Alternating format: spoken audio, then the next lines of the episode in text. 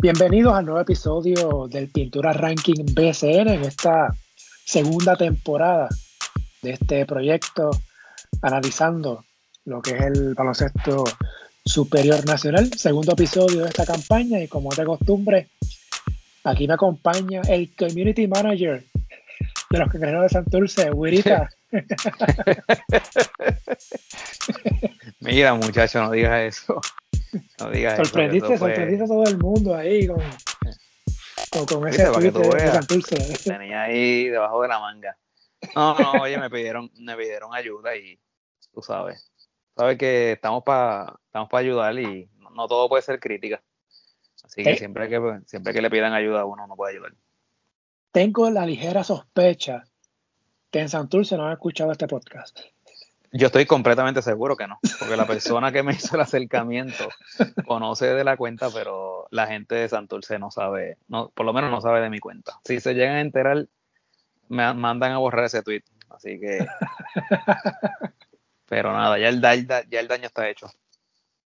Porque aquí, obviamente, nosotros analizamos BCN y damos, damos nuestro punto de vista, aunque muchos no lo crean, sin agenda nosotros opinamos lo que entendemos, ¿no? Lo, que pensamos y damos ¿verdad? ese punto de vista. No, no solamente el chichija de la cancha, sino las cosas que entendemos que, que hay que discutirlas, que no se pueden quedar calladas. Pues, no, y, además de eso, eh, no quiere decir que el tweet me, me va a limitar a mí de criticar si tengo que criticar a Santurce. O sea, eso fue un favor. Eh, y, y, hasta ahí. O no es que ahora eh, yo pues no, no voy a hablarle Santurce, ¿no? Pues, lo que yo tenga que decir lo digo, pues, sin problema alguno. Y pues, eh, e-, ellos me imagino que lo, que lo saben y, se lo imaginaron cuando me, pidieron el favor, pero nada. Para el que no sepa y dice que será lo que está pasando, es que nada, me pidieron que compartiera una, una publicación para el juego inaugural. Este, y, pues nada, pues básicamente fue eso. Me enviaron el, el, el arte y, y el texto y pues nada, se compartió. Eh, Mira, no, te dijeron, si te portas bien te damos taquilla. ¿No te dijeron algo así? No, no, no, no, no honestamente no. Y, aunque lo hubiesen hecho, pues tú sabes que no, no, no, no estamos para eso. bueno, vamos entonces este, con el episodio, episodio de esta semana. Eh, como es la costumbre, ¿verdad? Como fue la, la, la pasada temporada, el formato, ¿no? Hablamos de en la serie regular. Eh, hago un ranking para la página de la pintura de deporte. Eh, basado en lo que entiendo, ¿no? Fue la actuación de los equipos. Los coloco, en este caso, ¿verdad? Del 1 al 12, pues son 12, 12 equipos que están activos. Ya lo que fue la primera semana, que para efectos de nosotros corrió del sábado 9 al domingo 17 de abril, este ranking no incluye lo que pasó ayer, la victoria de Ponce el lunes ante Guayama, ni lo que está pasando hoy martes, estamos grabando martes, que hay tres juegos en calendario. Pues esto pues, no, se está, no se está tomando en consideración es hasta los juegos del pasado domingo. Y pues como siempre, vamos equipo por equipo, alguna algo que queramos destacar del equipo que hablemos en cuestión. Y al final, pues hablamos de algún tema suelto que se nos haya quedado en la, en la discusión del ranking de esta semana. Así que empezamos, Wilita. Vamos para allá. Bueno, primer, eh, de esta primera semana, viene siendo, ¿verdad? Es, el segundo escalafón, segundo ranking de esta temporada, pero es el primero de la serie regular. Primer clasificado, los cariduros de Fajardo. En esta primera semana, 3 y 0. Eh, cabe destacar por lo menos para mí, la actuación de los refuerzos, Davon Jefferson y Earl Clark. También la actuación de los nativos, Alex Abreu, Emi Andújar. Mucho ojo con Manny Camper. Está haciendo buen trabajo el tiempo que le están dando en cancha. Está ¿verdad? en su primer año en la, en la liga. Están esperando a Guillermo Díaz. Tengo entendido que ya terminó de jugar en Argentina. Fajardo, 3 y 0. ¿Esperabas este arranque de los cariduros? No en esta etapa de la, de, la temporada. Eh, sí, sabíamos, ¿verdad? Que obviamente es uno de los equipos eh, que, se ha mantenido eh, ese núcleo de jugadores bastante, han sido bastante consistentes en, las últimas temporadas. eh, pero obviamente añadieron a, Davon Jefferson, que, tiene un eh, de respeto aquí con Arecibo. Honestamente, los importados de, de, Fajardo eh, son estelares y lo han demostrado, los están cargando. Ciertamente los nativos están haciendo su parte también. Lo peligroso de Fajardo es que todavía faltan piezas. Eh, si llegan, eh, como tú bien dices, Guillermo, que aparentemente ya viene de camino, eh, si se une Holland y si llega Arnaldo Toro, cuidado con fajarlo. Pueden, pueden hacer daño. El año pasado llegaron a semifinales, se acabó la gasolina, pero este año están empezando a demostrar desde el comienzo de la temporada lo poderosos que pueden ser. Así que sorprendido, pero, pero por lo temprano. No, no necesariamente sorprendido por el rendimiento, porque sabíamos que, iba a ser de los, mi estimado, de los, de los mejores cuatro equipos de la liga. Sí, el año pasado Farlo empezó lento. Tuvo una pretemporada complicada, venía de Aguada, un mes antes de la temporada surge esa mudanza y se convirtieron en cariduros y empezaron bien lento. Calentaron, ¿verdad? Según fue pasando, pasando la temporada y casi al final de la serie regular fue que entonces empezaron a, ganar el partido, llegó John Holland, así que lamentablemente hubo peladas, lesiones, enfermedad, eh, en la postemporada el, año pasado ante Recibo, hasta ahora hay salud, vamos a ver si llegan esas piezas que están pendientes y Fajardo, como tú mencionas, si está completo, es un equipo que hay que contar con, él para la, para la semifinal. Así que vamos a ver. Esta semana, no entiendo por qué Fajardo solamente tiene un juego, que es ante Ponce, y que es en su casa, es en Fajardo, no, no sé por qué, pero nada. Pero para que sepan, creo que es el miércoles, si no me equivoco, y va por televisión. Así que una buena oportunidad para ver a, los cariduros en acción. Eh, segundo equipo, los campeones capitanes de Arecibo. Arecibo tuvo 2 y 1 en esta primera semana. Eh, le ganó a, a Guainabo lo que era un tipo de revancha de, la final. Digo tipo de revancha, ¿verdad? Porque el equipo de Guaynabo no es exactamente el mismo de la final y me refiero, ¿verdad? La, parte de los refuerzos, que Guaynabo pues tiene refuerzos distintos. Eh, perdió en Arecibo, eh, perdió en Humacao. Y es llamativo que el año pasado el primer juego de Humacao fue ante Arecibo y Arecibo le dio una paliza a los, a los grises. Ahora este año fue, la historia fue distinta, ganó un Macao. Así que el equipo de, de Arecibo destacó más la parte defensiva, dejando a sus rivales en 74.3 puntos en esos primeros tres juegos. Esto, este equipo de Arecibo a veces yo no sé qué escribir porque de verdad es, una máquina que corre de por sí sola, ¿no? Eh, bien dirigida, tiene las piezas, yo entiendo que todos conocen su rol no, no veo ahí deficiencias de que haya gente alando sus juegos o buscando protagonismo. No sé, ¿qué más podemos decir de los capitales? Es, difícil añadir, ¿no? Pero en cuanto a lo que puedes mencionar de, ¿verdad? del repalón que tuvieron allá en, Macao, eh, ojo con Macao, no, este no es el mismo Macao del año pasado, este es un equipo eh, mejorado, eh, mejores este, refuerzos, entre comillas, que tienen uno que obviamente pues, está ahí porque es hijo del, apoderado. Pero ciertamente ellos hicieron movidas en, la temporada muerta, que han mejorado ese equipo. Eh, una mala noche la, puede tener cualquier equipo, eh, así que pues definitivamente pues resbalaron allá, pero pues, ah, pues han ganado los otros partidos que tienen que ganar. Ciertamente Arecibo es superior a Guaynabo, y el otro juego fue con Mayagüez, que es bendito. Mayagüez yo creo que si gana dos juegos esta temporada van a ser muchos. Así que eh, todavía falta ver cómo, cómo se comporta Arecibo, por ejemplo, contra un Bayamón, eh, contra un mismo Fajardo, eh, para poder, ¿verdad? Uno poder medirlos mejor, pero ciertamente es uno de los equipos más completos, un, núcleo que, que, que, básicamente el mismo por, por las pasadas temporadas. Ah, y sin, y sin eh, olvidar que le falta un refuerzo. Están jugando solamente con, con, el muchacho este del ONU. Eh, como si a Arecibo le faltara un jugador, ¿verdad? básicamente, con, con, el personal que tienen, ellos pueden jugar el resto de temporada, pues tienen para cubrir esa, esa posición 4 con, con eh, Devon Collier y con, con Chris Gastón. Así que Arecibo pues, va a estar ahí. Eh, nadie podría imaginar, ¿verdad? Como tú mencionaste en la edición de la semana pasada, eh, que se podría repetir otro, otro 15 y 0 arrancando una temporada. Así que, pues, no hay mucho más que decir de Arecibo. yo creo que los veremos en tu, en tu ranking rondando siempre las posiciones 1, 2 y 3. No, no los veo bajando realmente de la 3.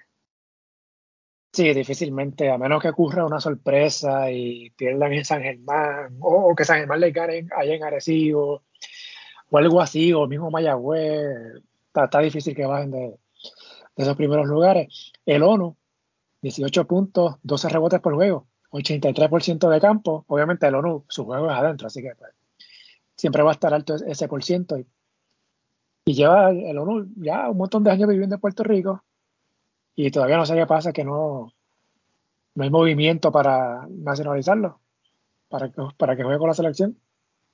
Tú, tú, haciendo un pequeño paréntesis, ¿tú de verdad ah. crees que en esta etapa ya, porque ya el ONU tiene, tiene que estar cerca de los 35, 36 años, ¿tú honestamente ves la federación moviéndose a eso en esta etapa de su, de su carrera? Te lo, te lo puedo responder con otra pregunta. Ajá. ¿Cuántos hombres grandes tenemos? Claro, pero. a, corto plazo. ¿no? O sea, me refiero a. Claro. lo, lo, que te, lo que digo es, este.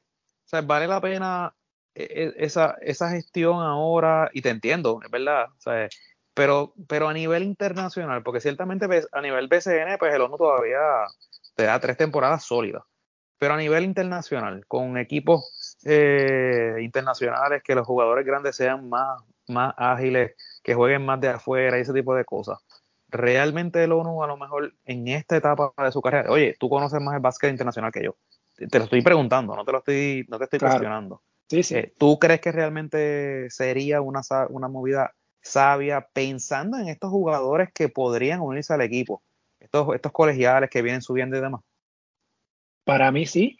¿Sí? Sobre todo pensando en las ventanas en esas ventanas que son en noviembre, en febrero, que son las ventanas complicadas, que son, que por ejemplo en esas ventanas no pueden estar los colegiales, o no pueden estar jugadores que tengan eh, la NBA, por ejemplo, un José Alvarado, ¿verdad? que la semana pasada se anunció que aceptó la invitación para jugar por Puerto Rico.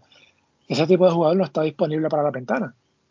Un jugador como el ONU nos podría ayudar eventualmente. O sea, nosotros tenemos que tener esa mentalidad de, que tenemos que ampliar esa cantera y tener la mayor, la mayor cantidad de jugadores posible, no importa pues, qué. Y para mí, el caso del ONU, creo que nos ayudaría, obviamente, a corto plazo. No es que lo tengamos ahí por 10 años y tenga 42 y esté jugando con la selección. Pero pensando de aquí a par de años, 2024, 2025, quizás, que se supone que esa sea la, la próxima AmeriCup, en el 2025, nos podría ayudar. No sé. Y creo que. Eh, y, un pequeño seguimiento. Ok, nacionalizaste a el ONU. Ya tienes este nacionalizado a, Ismael Romero. Eh, tengo entendido y me corriges que solamente puedes usar un nacionalizado por torneo. Sí. Pues entonces tienes ese problema. Entonces, ¿a cuál usa? Ah, bueno, ahí debería ¿no? caer la, ¿Cuál, ¿Cuál te interesa más? ¿El jugador que domine la pintura? ¿El jugador que te corra la cancha y que, que más que es atlético y te corre la cancha? Es que como son jugadores tan distintos. Por eso, pues, por eso, pues, ahí va a depender de lo que esté buscando la, dirección técnica y, dependiendo de los rivales que te enfrentes. Eh, y de hecho, tú puedes cambiar para efectos de ventana. Tú puedes, eh, los dos no pueden estar en un mismo juego pero tú puedes tener a uno en un juego y al otro en el, en el siguiente juego. O sea, lo puedes alternar. Ah, eso está interesante. O sea que, eh, no, y, pero ya en un torneo, por ejemplo, un, un AmeriCup, que es un torneo de 10 días, pues ahí sí, tienes que irte con uno de los dos. No puedes usar los dos a la vez. Eh, pero todo va a depender, ¿no? Eh, de, de, la, de lo que tú quieras tener en cancha, qué estilo, frente a qué rival te vas a enfrentar. ¿no? Eh, habría, que ver, ¿no? También, y más Romero nos ayuda, pero tiene una deficiencia, por ejemplo, el tiro libre. Claro, no mete tiro libre, ahí pues, eso pues lo tienes que poner sobre la mesa. Pero nada, aquí lo, lo menciono, ¿verdad? Eh, pues, eh, eh, es una conversación interesante tener. Lo que sí me gustaría que pasara es que alguien le preguntara al presidente de la federación por qué no se ha hecho la gestión. Oye, y si se ha hecho, ¿qué, ¿qué ha pasado? Yo imagino cuál puede ser la razón. Que si el ONU se nacionaliza, ya no es refuerzo. O, claro, tendría que entonces entrar al sorteo y a Exacta, Exactamente, ahí tendría que haber algún acuerdo entre la liga, la, la federación, porque también en parte sería injusto para Recibo perderlo así. Porque obviamente el ONU muy bien, porque como juega aquí en Puerto Rico prácticamente toda la temporada, pues entonces no, muy probablemente será escogido de los primeros en el draft. Que obviamente no va a ser que no va a ser agresivo. A menos que sea con uno de estos super prospectos, podría ser el primer pick. Exacto, exacto. O sea, quizás esa, esa puede ser la razón. Y quizás ahí pues, se aguanta eso, la cosa. Eso, es un tema para más adelante. Sí. Eh, Arecibo esta semana eh, juega a visitar Quebradillas y recibe a Bayamón, que es el sábado. Que debe ser el juego, de, exacto, el juego de la semana. Eh, Bayamón visitando, visitando Arecibo. Eh, no sé si, si, si, si, se inventarán alguna copa y el que gane ese juego pues se lleva alguna copa por aquello de. La, la, la, la copa, la copa del orgullo tuitero.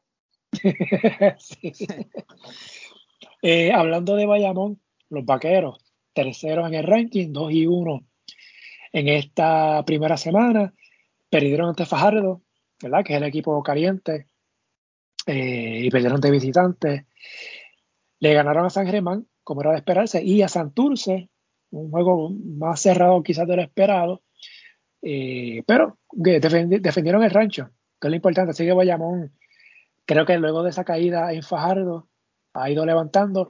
Ángel Rodríguez eh, se ve muy bien, eh, con números parecidos a lo que fue su año, el año pasado, que fue más valioso. Poquito pobre en los porcientos de campo. Y Romero, Benito Santiago, ha lucido muy bien. Que recuerda que lo hablamos la semana pasada de caso de Romero, que había hablado de, que, ajá. Eh, y, también de Benito, y los dos han producido muy bien en, esto, en estos primeros juegos de. ¿Y, el mismo Mojica? ¿El mismo Mojica? También, sí. Sí, es un equipo veterano, oye, bien coachado. Eh, el mismo caso de los, de los anteriores dos equipos. Un núcleo de jugadores que ha jugado por muchos años juntos con, con buenos entrenadores. Eh, no hay mucho más que abundar ahí. Sí. Bayamón esta semana juega ante Carolina eh, en, en, el rancho y como mencionamos, visitan Arecibo el próximo sábado, que debe ser el juego de la semana, esta semana, en el BCN. Número 4, quizás la sorpresa de, este primer escalafón de la serie regular, los Grises de Humacao. 2 y 1, el año pasado Humacao tuvo que esperar, esperar al juego 31 para ganar su segundo juego del año. Ahora, en el 2022, e-, esa segunda victoria llegó en el tercer partido. Muy bien, Humacao pudiera estar invicto, porque su única derrota fue en quebradillas y fue en tiempo extra. En el fin de semana anterior, el primer fin de semana de, del torneo, con 2 y 1, pues dicen, no, porque están tan arriba. Para mí, ganar el agresivo suma muchos puntos en cualquier ranking, así que aunque haya sido en la casa de, de aunque haya sido en Humacao, ¿verdad? Y Humacao jugando como local. Buen arranque de Gaby Velardo, parecido al que tuvo el año pasado con San Germán. Vuelve nuevamente a tener buen arranque este año, 21 puntos, 7.5 asistencia, 3 cortes, 67% de campo en esa primera semana. De Humacao quizás lo negativo es el asunto de Anthony Cambo. Y lo tengo que decir así, eh, me parece que es una falta de respeto que lo tengan como refuerzo, que esté ocupando una de esas plazas de refuerzo. Humacao es el único equipo que tiene tres. Que, tiene tres refuerzos este año, porque no, porque fue expansión el año pasado y no clasificó la postemporada, así que tiene, tiene la opción de tener, o la ventaja, como quieren decir, de tener tres importados este año, siendo el, único equipo, ya que Santurce clasificó a los playoffs el año pasado, por eso es que tiene dos refuerzos esta temporada. Y hubo uno de los juegos que apenas jugó y no metió puntos. No sé si fue que se lesionó o, qué fue lo que pasó. Pero como quiera, tú miras sus, números y son muy pobres para hacer un refuerzo. Para eso entonces, olvídate de él y ponga un jugador de un nativo a que juegue esos minutos entonces. O sea, ¿para qué gastar esa plaza de refuerzo en alguien que no te va a producir a ese nivel? Que quizás es el único negativo de, Humacao en, este arranque. Algo que quiera decir de lo que hizo. No, mira, eh, bien refrescante lo de lo de Humacao, porque obviamente le da, le da una dimensión nueva al torneo. Eh, eh, es algo distinto, ¿verdad? No, no, no es el mismo, los mismos equipos de siempre, sino que entonces ahora Humacao no es que sea un super equipo, pero ciertamente es un equipo capaz de ganarle a cualquiera de los de los de arriba en cualquiera en cualquier noche. Este, en cuanto a lo que dices de, del, ¿verdad? Del, de, este muchacho hijo del, del, apoderado, estaba mirando las estadísticas. Eh, en, los primeros tres partidos de, de Humacao no había anotado. Sus primeros puntos los anotó, los ha anotado hoy, en el juego que están celebrando en, Carolina, lleva cuatro puntos eh, en 7-27. Ciertamente, es lo que tú dices, se está desperdiciando una plaza de refuerzo y, este equipo que ha tenido gran mejoría, si tomara la seriedad de, sacar a este muchacho del roster y traer un, importado eh, latinoamericano de calidad, eh, podría ser hasta una diferencia mayor, ¿no? Eh, que, pudiera realmente traer algo a la mesa. oye, se me ocurre, qué sé yo, aunque ya está viejo, aunque el año pasado no demostró mucho, Oye, un mismo, eh, un, Donta Smith eh, o un jugador de la República Dominicana, que sabemos que hay muchos jugadores buenos allá que pueden hacer ese trabajo y pueden, pueden traer mucho a, ese equipo. Puede significar dos o tres victorias más de las que podría tener ese equipo. Y sabemos que Humacao no es una plaza baloncelística desde el punto de vista de fanaticada. Oye, pero si empiezan a ganar la gente se anima, la gente empieza a ir a la cancha eh, y, eso es bueno para la liga. Eh, y, yo, yo no sé, ¿verdad? Yo, no, yo no creo que la liga pueda intervenir ahí, pero es algo que, que pues, detrás de la cortina yo creo que es algo que, se le puede, ¿verdad? Desde, la presidencia de la liga, tratar de decirle, mira, mano, cojarlo en serio, tú sabes, porque tienen, tienen un buen producto, eh, se está viendo una mejoría. Eh, honestamente, ¿cuál es el, el, empeño de tener ese muchachito jugando? No, no, tiene sentido. Yo lo podía entender la temporada pasada, que ciertamente daba la impresión al principio que ellos estaban por participar. Después cuando Pedro se hizo cargo del equipo y, y, y, y empezaron como que a jugar con mayor intensidad, pero esta temporada que han hecho movidas interesantes, traer a Timash, traer a este, a este muchacho Gaby Velardo, ¿sabes? Que son movidas que ciertamente pues, le están rindiendo frutos, pues están perdiendo una gran oportunidad, como tú dices, es el único equipo que tiene tres, importados. Eh, y pues básicamente están jugando con dos.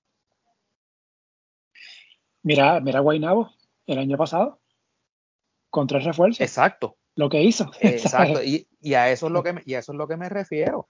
Ellos, ellos pudieron haber firmado a Tony Bishop en vez de Ponce. Oye, el año pasado este tuvieron a Suero, uno de los Sueros de, dominicanos. Y le jugó bien el tiempo que estuvo. Exacto. Pudieron haber traído ellos a Ángel Núñez. Claro, exacto. Sí. sí. Así que las oportunidades han estado ahí. Este, este, este, equipo, como está, puede aspirar a la postemporada y molestar en, en, ese cruce de primera ronda, pero con un refuerzo de verdad, un refuerzo adicional de verdad, este equipo puede aspirar a algo más. Y, quizás llegar a una semifinal y aunque, no, y aunque pierda en semifinal, creas eh, eh, ese auge que se necesita en esa área de Macao para que la gente vaya. Que es la que y, y lo que, te digo, eh, claro, y es lo que te digo, que la liga necesita crear ese interés en otras partes, las de todos los años. Así que. O sea, tú te, tú te imaginas. tú te imaginas si se ocurriera una semifinal que sea Guaynabo o Macao. Sería buenísimo. Te aseguras que por lo menos, te aseguras que un equipo de mercado pequeño, entre comillas, pues, ¿verdad? Porque pensamos que Guaynabo y Humacao son de mercado pequeño en BCN, lo que es BCN. Pero, uh, te aseguras que uno de los dos va a estar en la final. O sea, si eso ocurriera. Digo que ellos están en la misma división, pero habría que ver esta. ¿verdad? En una semifinal se pudieran cruzar. Este, pero que, o sea, me parece que Humacao tiene una muy buena posibilidad de tener una muy buena temporada. Me recuerdo un poco el año 2014, creo que fue. 14 fue, o 15, que, que Humacao fue un desastre. Tuvo 2 y 42, perdieron yo no sé cuántos juegos corridos. Y creo que fue el año después, o dos años después, llegó Flor Meléndez y el equipo fue un equipo competitivo. Tan competitivo fue Macao estuvo en los primeros cuatro en el BCN prácticamente toda la temporada. Al final fue que se cayó un poquito. Si mal no recuerdo, ese fue el año que tuvieron a Jack Michael. Creo que sí, creo que sí, sí, exacto. Exacto, sí. Sí. Que perdieron con. Tuvo, Jack Michael, estuvo, estuvo hasta Alex Galindo en ese equipo. Fue cuando, Sí, fue la temporada que, que Flor Meléndez ganó el, el, el, creo que el partido 800. No, bueno, tuvo que haber sido, sí, tuvo que haber sido. Y ese equipo perdió ese juego con Aguada, creo que fue, en la postemporada. Sí. O sea hay una gran oportunidad ahí para, para Humacao de, de, establecerse. Y hay que recordar que esta franquicia llegó a Humacao porque se cayó lo de Manatí. Que no se olvide eso. Correcto. Correcto. Eh, mencionaste, ¿verdad? Humacao está jugando hoy en Carolina, hoy que estamos grabando. Y también tenemos juego esta semana ante Santurce. Así que tienen opción ahí de conseguir más victorias. Eh, número 5, Quebradillas con 3 y 1 eh, en esta primera semana. Dos de las victorias fueron ante equipos que, que no han ganado hasta la fecha, el momento que estamos grabando que es Carolina y Mayagüez, su otra victoria fue en tiempo extra ante Humacao. Así que aunque tú ves a Quebradillas con 3 y 1, muy bien pudiera tener 1 y 3. Sí. O, o, sea, o sea, bueno, le ganó bien a Mayagüez. Así que 0 y 4 no. Bendito, pero, esa, no, esa no cuenta. No, no, no, no, no me con eso que no cuenta, porque eso se me parece a alguien por ahí de Bayamón que dijo que la primera derrota en Fajardo no contaba. Que, no, no, con eso. Este, Quebradilla es un caso interesante. Lo hablamos la semana pasada. Eh, y de hecho, por si acaso, ¿verdad? No piensa, ah, Quebradilla 3 y 1 porque está quinto y Humacao con 2 y 1 está cuarto. Caramba, Humacao le ganó agresivo. que la victoria de Quebradilla, mira, mira frente a quiénes son. Aunque le ganó a, a Humacao, pero fue en tiempo extra. Por eso es que, por si acaso, ¿no? Eh, me sigue preocupando de quebradilla la posición de, de Almador. ¿Qué van a hacer ahí? Eh, recordamos que empezaron con Sheet, con Sheetham, el primer juego de la temporada, y luego pusieron a Jojo Walker empezando. Eh, no sé, aunque es un 3 y 1 que es bueno, pero no sé si va a ser la constante para quebradilla el resto de la temporada. Yo, yo, yo honestamente, para mí esa es una de las sorpresas grandes que hayan que hasta la etapa de la temporada tengan 3 y 1. Eh, yo, yo no los veía teniendo una buena, un buen arranque y pues ha sorprendido, ¿verdad? Eh, pero ciertamente yo no, yo no sé cómo lo ha hecho Larry sin, sin un armador natural. Eh, eventualmente yo no, yo creo que ellos van a tener que hacer alguna movida. ya sea traer un, un importado de esa posición o algún cambio eh, que puedan entonces traer un, un, armador, porque es que les va a hacer falta eventualmente. Y yo creo que es lo que menciona. Yo creo que las aguas van a llegar a, su nivel con quebradillas y, y, y, veremos que poco a poco pues irán, irán bajando, irán bajando algo. Esta semana, Quebradillas visita a San Germán y a Mayagüez. O sea que tienen opción de sumar las victorias. Esta semana juegan, tienen partido de local ante Arecibo, que es el clásico de esa, de esa área. Así muy bien pudieran tener un 2 y 1 esta semana y la semana que viene estar con un 5 y 2, que sigue siendo bueno. Pero no sé si la movida de estar esperando a Gary Brown le cueste al final. So, hay que ver ahí. Puede ser, puede ser tarde cuando vaya. Sí. O de hecho, o que quizás Quebradilla venga a ser el, qué sé yo, el tercero o cuarto de, su división. Y en el cruce. Ah, claro, se fortalece. Que en el cruce le toca jugar con Bayamón. Ya ese. O sea, Por eso. le, toca pues bailar, le, toca bailar, con la más fea, imagínate. Ajá, ajá. Así que pues vamos a ver con qué pasa con los piratas. Hablando de, quebradillas y atándolo un poquito a, a Humacao. ¿Sabes que en el caso de, de Humacao tuvo varios jugadores el año pasado que cogieron cancha, como Jonathan Ocasio, Freddy Rivera, Brian Vázquez, al principio? Que en el caso de Brian fue el primero que cambiaron. Y estaba jugando bien, lo, enviaron porque le estaba quitando minutos al hijo del, del apoderado. Correcto. Y el caso de Félix Rivera fue el mejor nativo en rebote eh, el año pasado segundo overall en la liga, solo detrás de, de Thomas Robinson. Y este año, cuando tú miras las estadísticas de, de Félix, 3.3 puntos, 3.3 rebotes. Sí, y apenas juega. Lo, lo, ponen a jugar muy poco. Sí, eh, eh, lo, tienen enterrado en el banco. Eh, irónicamente, en, en Humacao estaba, estaba teniendo los minutos y estaba demostrando. Y de hecho, digo, quizás fue para la, para la grada, pero estuvo en la lista para la ventana de noviembre de la selección. Sí. No estoy, no, estoy diciendo que es un jugador de selección, que hay que sembrarlo. no, claro, claro, pero, pero ciertamente demostró algo en la temporada pasada. Entonces, por la otra parte, el que ha tenido un, un, ¿verdad? un resurgir, o, o, o si acaso alguien lo puede llamar, como que por fin se está empezando a ver lo que se esperaba de él, es Philip Wheeler. Sí, sí, de acuerdo. De acuerdo con. Pero date cuenta también que está teniendo, está teniendo la oportunidad. Eh, Larry le está dando el, protagonismo. Y qué, y qué bueno, porque también ese, ese, ese, otro jugador que puede ser parte de la selección nacional también. Sí. Y es lo que tú dices, puede, puede ayudar en las ventanas. Claro, claro. Oye, estamos hablando de un 6'8, 6'9 atlético que corre bien la cancha. Atlético, bien atlético. Bien atlético. Y, y por último, eh, es que me ha sorprendido eh, en quebradillas ha sido este, este muchacho que, había tenido mil problemas en, todos los equipos que había jugado, este Carlos Emory. Sí. Que ha tenido juegos de, de, bastantes puntos y, muchos minutos de juego.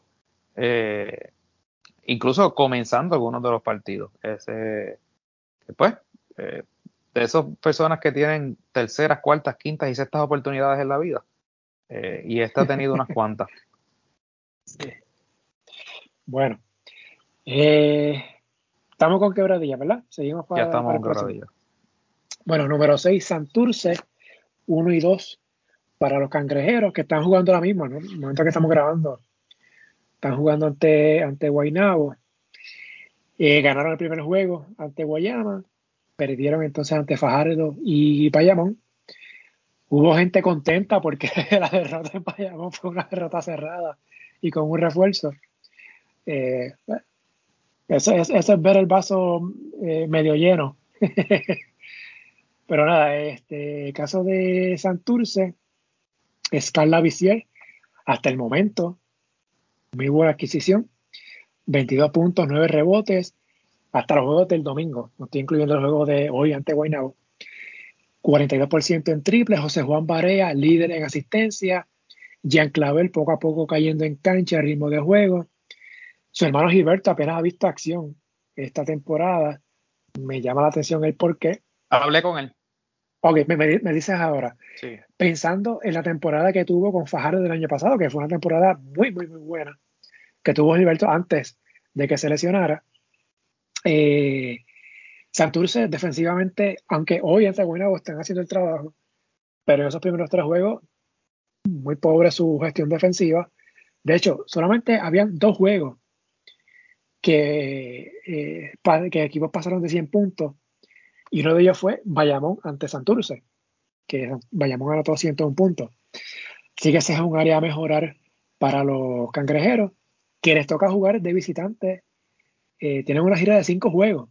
Luego del partido de hoy con Guaynabo, que es el Clemente, les toca jugar cinco partidos corridos de visitante. Eh, Santurce, ¿qué me dice de los ah, cangrejeros? Pues mira, la, tienen difícil y máxima porque pues no han podido eh, traer, eh, yo creo que todos los jugadores que ellos hubiesen querido. Eh, sabemos que ellos habían anunciado con bombos y platillos a, este muchacho Tyler Hansbrough, que, fue una superestrella en, en, college. Y, ciertamente, si juega, si llega a jugar aquí al 75% de lo que jugó en colegial, va a dominar esta liga. Este, como dices, es un equipo que, si logra eh, ¿verdad? emplearse y, sus jugadores este, se pueden emplear, eh, va, a ser, va a ser un equipo que va a empezar a, ganar bastantes partidos. Me preocupa, yo creo que lo hemos hablado anteriormente. Eh, ciertamente tienen a, José Juan, que en determinada noche puede explotar, como hoy, que lleva 24 puntos. pero, oye, ¿cómo es que le dicen? El padre tiempo. Eh, llega el momento, ¿verdad? Que los años empiezan a pasar factura. Filiberto también tiene su edad. Eh, aunque ambos están en, en, el caso de Filiberto más todavía, están en una muy buena condición física. Varea se ve mucho mejor esta temporada. Pero, eh, ¿cuánto, verdad? Esto es una liga bien dura, de muchos golpes. ¿Cuánto pueden esos cuerpos, verdad, aguantar? Yo creo que Santurce va a necesitar ayuda en el punto. Eh, en el caso de, y ahora, y ahora te comento, como estaba mencionando lo de, lo de Gilberto, eh, hablé con él, eh, le pregunté precisamente eso, que qué estaba pasando, que, veía que en algunos partidos no jugaba, en otros jugaba poco. Me dice que lo están llevando poco a poco porque viene de la lesión, pero que, o sea, que él quisiera jugar más, pero lo están llevando poco a poco. Esa es la, la, recomendación este, médica. sabemos que un Gilberto hacia, el 100, hacia 100% eh, haría una diferencia en ese equipo porque trae mucha energía cancha, es de estos jugadores que le gusta el contacto, no le tiene miedo al golpe. Así que si, si Gilberto se recupera y, lo sueltan eh, y se puede emplear, pues ciertamente pues va, a ayudar. El que no sé, te pregunto, ¿verdad? Por lo poco que he visto, el que veo que ha bajado su nivel, y digo, y no sé si es que ha bajado su nivel, no sé si es que no tiene aquí la capacidad de emplearse mejor, es a Ramón Clemente. No sé si ya los años le están pasando factura o es simplemente que no le están dando la oportunidad de, emplearse mucho. No sé, no sé qué has visto de él. como mencionaste en principio con, con, con o sea, los años no perdonan. Ya Ramón no es el mismo de antes. Puede ayudar, pero no es eh, ese jugador ¿verdad? De, cuando estuve en Mayagüez, de aquel año que ganó Mayagüez, 2012. Eh, Santurce está, lo estamos hablando, ¿verdad? Antes de empezar a grabar. Quizás a un jugador de dar ese, ese siguiente paso. Y ese jugador puede ser cambiar a uno de los refuerzos, quizás sobre todo el Christmas, y buscar un, armador, un escolta eh, para de refuerzo que, que, los ayude. Y o buscar un cambio de los hombres grandes para que ayuden en esa rotación. Y entonces ahí pues se ayuda a, para no, esperar de más de Ramón Clemente. Eh, puede ayudar sí, pero no, o sea, ya, ya, no es el mismo. Eh, yo, yo mi, mi, apreciación es la siguiente en cuanto a Ramón. En la primera parte de su carrera, era un jugador, obviamente, se, se, se destacaba más, ¿verdad? Por, por, su fogosidad y por su físico. Jugaba mucho adentro, eh, joseaba muchos rebotes, a pesar de que no es muy alto eh, para jugar la 4. Eh, y, y, como que con mucha maña eh, cogía muchos rebotes, eh, muchos de sus puntos eran en, rebotes ofensivos y demás. Y creo que en los últimos años él ha, comenzado a jugar un poco más eh, de afuera y ha desarrollado incluso el, tiro a distancia. Eh, yo creo que lo hizo, ¿verdad? Jugando en esas ligas de Argentina y demás. Eh, y yo creo que abandonó ese, ese, juego que lo caracterizó, que de hecho yo creo que fue el juego, ese tipo de juego fue el que enamoró a la fanaticada de la selección. Ese, jugador que, se tiraba por el piso a buscar el rebote, la bola suelta, eh, se mataba con el, con el 6-11 y él midiendo 6-7, creo que es lo que mide. Eh, y, ahora es como que más un jugador como que más de afuera, más... Eh, no sé si entiendes lo que te quiero decir, pero, pero básicamente así, así, así yo veo a, Ramón en esta etapa de, su carrera. Sí, ahí Santurce está a punto de, de ganarle a, a, a Ya, ya, eso está en caja de seguridad. Eh, Santurce, aparte del juego con Guaynabo, que tiene ahora, eh, como mencionaba, empieza a jugar de visitante, juega en San Germán, en Guayama y en Humacao esta semana. Así que veremos cuatro juegos en esta semana. Vamos a ver si, esas piernas aguantan. eso es mucho, eso, eso, eso es mucho. es demasiado. Cuatro juegos en una semana es demasiado. Sí. Eh, número siete, Ponce. Ponce muy bien pudo haber estado 3 y 0 o 1 y 2 esta primera semana. Eh, reaccionó, aunque no cuenta para, este, para efectos de este ranking, pero reaccionó ganando la Guayama el lunes. Mi gran pregunta con, con Ponce es, ¿quién es la figura en Ponce? ¿Quién, quién es ese go-to guy? ¿Quién es esa persona? ¿Quién es ese jugador que tú le vas a dar la bola en los momentos claves de juego?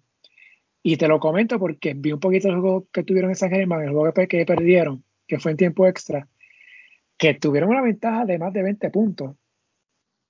Y la parte final, parece que Ponce no quería ganar, porque la, el ataque fue malísimo, tirando de afuera, galdeado. ¿Pero qué es esto? fue, fue, fue, fue, complicado ver, ese juego. Entonces, ¿quién debe ser esa figura? Que bueno, Ponce? si le preguntas a, un fanático en, todo el sentido de la palabra, te va a decir que Yesrel. Pero obviamente Yesrel es, es, sí un muchacho talentoso, pero no, no, no es para, para tú confiarle eh, ¿verdad? los tiros eh, al, al, en crunch time. Eh, y estoy de acuerdo contigo. no, hay uno, no hay un jugador que tú puedas decir eh, mira, este es el jugador que en este momento yo necesito anotar, este es el que me va a decir. Jordan Murphy es lo más cercano que, se me ocurre, eh, pero tampoco es eh, una consistencia, ¿verdad? es complicado, es un equipo talentoso, pero en el colectivo. No es como que tiene una figura sobresaliente. Carlos Rivera es, es, la mente maestra, pero apenas está jugando. Vasallo ha jugado muy poco también y obviamente pues, ya, ya, no es el Vasallo de antes. Así que tienes razón, no hay, no hay un jugador que uno pueda decir, mira, este es el go-to guy en el momento de, la verdad. Eh, Ponce va a estar ahí, ¿sabes? Ponce, Ponce va a estar ahí. Eh, si los importadores le hacen el trabajo, eh, yo creo que Ponce se va a mantener en, ese grupito de los primeros seis toda la temporada. Eh, aparte del juego de que tuvieron con Guayama el lunes, Ponce va en Fajardo, claro, lo mencionamos ahorita, y ante Mayagüez en Ponce esta semana. Número 8, Guaynabo, 1 y 2 en, esta, en esa primera semana.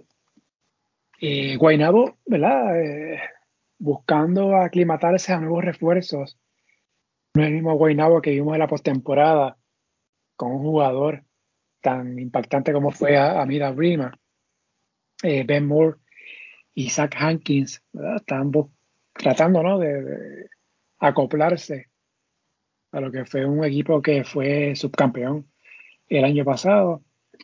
Calviñales, 48% en triples hasta el momento, pero eh, cada dos asistencias comete un turnover y no ha ido mucho al tiro libre. Geraldo Bachman ya está con el equipo, Jonathan Hahn todavía no, se ha integrado, o sea, no está activo, está con el equipo, pero no ha jugado.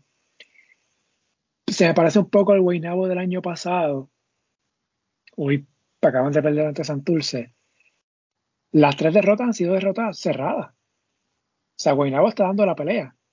Está teniendo un poquito de problema de cerrar los juegos, parecido al año pasado.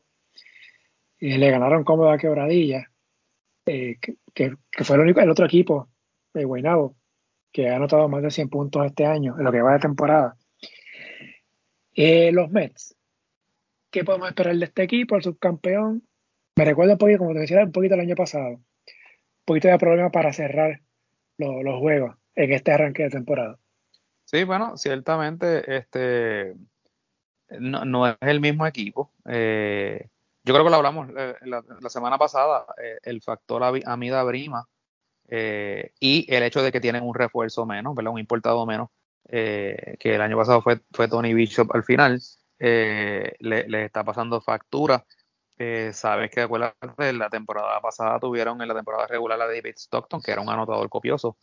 E, este año traen a Kyle Viñales, que es un jugador similar, no estoy diciendo que, son el mismo jugador, es un jugador en el tipo de juego similar a Yesrel. Son anotadores copiosos, pero no son eh, confiables con la bola en la mano.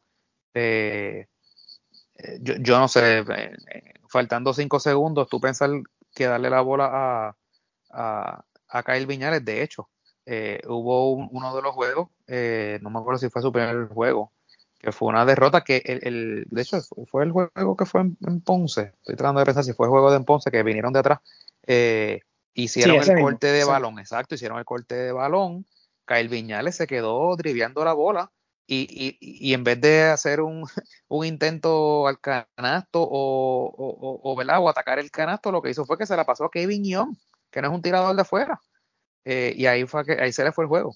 Eh, así que ciertamente, pues, eh, están careciendo de, ese Jonathan Hunt que todavía no se ha podido integrar eh, y entonces te aclaro, ¿verdad? Que creo que mencionaste que Bogman no ha participado.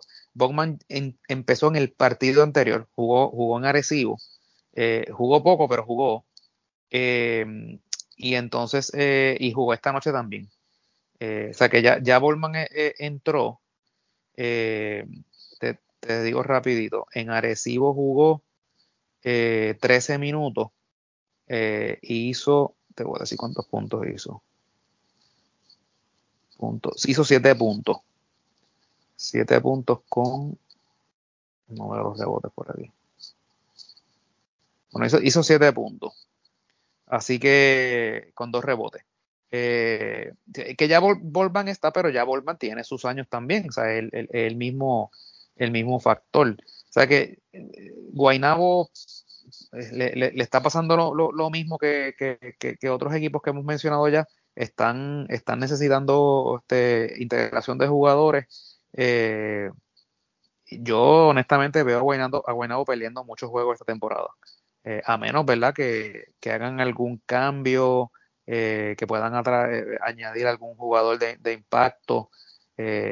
ya mismo, ahorita vamos a hablar de, de, par de cositas que están pasando, que ahí hay par de equipos que se pueden beneficiar de, una situación que está pasando. Así que Guaynabo debe estar pendiente a, eso para, poder este, mejorar su plantilla, porque como están ahora mismo, no, no van a llegar muy lejos.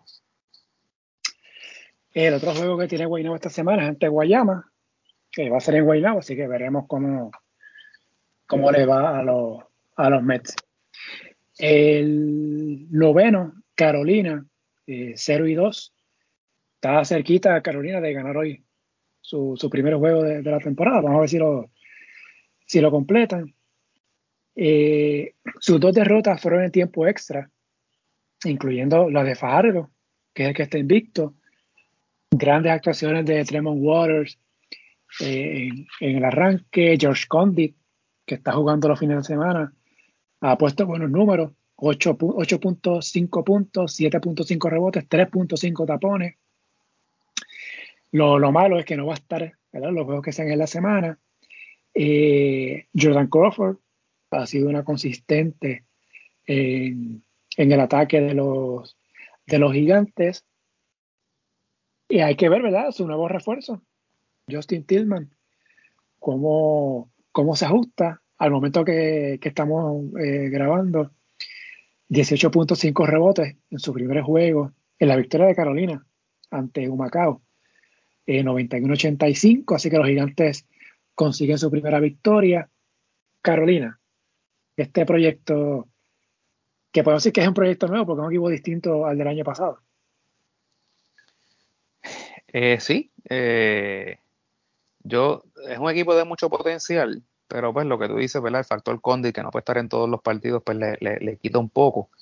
Eh, se acaban de apuntar su primera victoria, le ganaron a Macao. es, un proyecto a largo plazo. básicamente los veo similar al mismo este, Humacao. de estos equipos, ¿verdad? que, que, pueden dar destellos de, lo que puede ser, pero, pero no, no, no es para esta temporada. Eh, pero no, nos ilusiona, ¿verdad? Porque pues, un Tremont Waters, un, George Condit, verlos aquí en esta liga, eh, pues eh, para los que ¿verdad? nos gusta el baloncesto internacional y nuestra selección, pues es algo que, que, nos ilusiona. Así que nada, ojalá ¿verdad? Que, que puedan ganar más, más partidos, es lo que te mencionaba. Eh, la medida que estos equipos como Macao y Carolina eh, em, empiecen a ganar juegos, eh, balancea en algo el, torneo y, no, y no se vuelve esa monotonía de, lo mismo de siempre, los, los, los Arecibo, Bayamón, Ponce ganando todos los juegos. Así que los veo, ¿verdad? Igual que, que, te diría básicamente igual que, que Guaynabo, lo veo perdiendo eh, bastantes juegos, pero dándonos una, una algunos juegos eh, en los que pueden dar, eh, ¿verdad? Unos, unos campanazos, por decirlo de alguna manera. Tremont Waters, José Alvarado, Jordan Howard. Sí. Este, estoy, estoy esperando con ansia que llegue esa ventana de, verano. Somos, somos, somos, somos muchos y, oye, ojalá, ojalá que hagan las cosas bien, que los traten bien esos muchachos, ¿verdad? Que los enamoren bien. Eh, porque la realidad es que eh, José Alvarado puede ser el primero de muchos, eh, ¿verdad? Y, puede ser ese, ese atractivo que, esos otros digan, hmm, me interesa. me gustaría a mí también ir para allá. Así que vamos a ver. Eh, qué bueno que se haya dado eso de, José Alvarado, ¿verdad? Que, Arroyo fue y, lo, pudo este, convencer. Eh, ojalá que ese sea el primero de muchos de esos eh, jugadores puertorriqueños que, se unan a la selección y que, y, que, aquí también, ¿verdad? Lo, lo, aprendan, ¿verdad? A, a, ser inclusivos en ese sentido, porque sabemos que esto también ese sentimiento de que no, ese no nació aquí, este, ese no es puertorriqueño nada, como si tú le pudieras decir a alguien, oye, que tú eres o no eres de, de, X o Y nacionalidad. Así que eh, vamos a ver, ¿verdad? Eh, el, baloncesto ahora es, es, más, es más inclusivo y, lo vemos en, en, selecciones de otros países, ¿no? Este, yo espero que aquí podamos hacer lo mismo. Bueno, Normalmente un equipo de baloncesto eh, tiene tres armadores, ¿verdad? Vuelvo y digo, Waters, Alvarado, Howard. No estoy diciendo que, que sean los tres. Oye, pero, esos tres son estelarísimos. Pero lo que estoy diciendo es que ya, ya ahí tienes tres. y faltan otros. oye, si son esos tres, ¿quién, quién se queda afuera?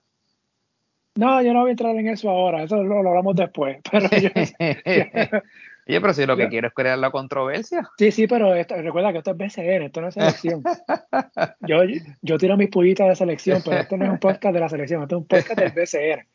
Pero, ¿verdad? Tomando en cuenta lo que ha hecho Tremont hasta el momento y la, y la llegada de Alvarado, pues, y lo que vimos de Howard eh, el año pasado con la selección, pues, nada yo solo comento. muy buen jugador.